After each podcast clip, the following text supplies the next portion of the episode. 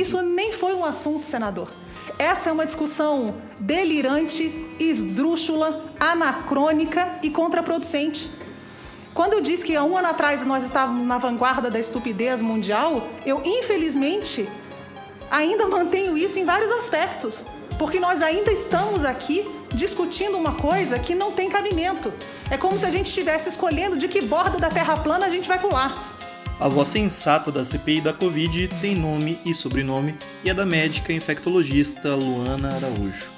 Com apenas três dias no cargo de secretária adjunta voltada ao combate da pandemia, a médica tentou reunir outros profissionais da área para a elaboração de um plano de contenção.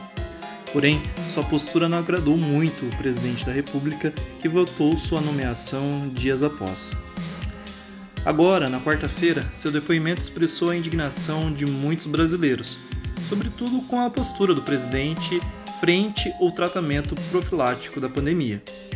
Um dia antes, outra médica infectologista que prestou depoimento na CPI havia deixado todo o país incrédulo com a sua falta de domínio básico sobre o tema. Na ocasião, Nise Yamaguchi sequer soube diferenciar vírus de protozoário, ao ser questionada pelo senador Otto Alencar.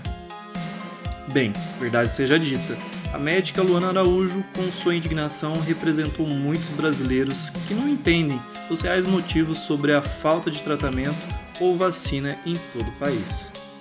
No mesmo dia do depoimento da médica Luana Araújo, o senador Reis polemizou a CPI ao imputar a contratação de uma empresa de propriedade de uma atriz no segmento adulto, além de apresentar dados sobre o índice de mortalidade no estado do Amapá, impactaram o senador Rodolfo Rodrigues, é, representante no Senado por esse estado.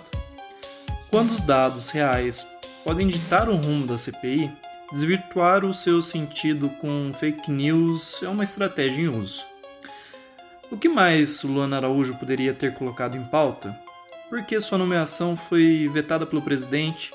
Será que a polarização de direita e esquerda interferiram na composição do ministério mais importante nesse período de crise pandêmica?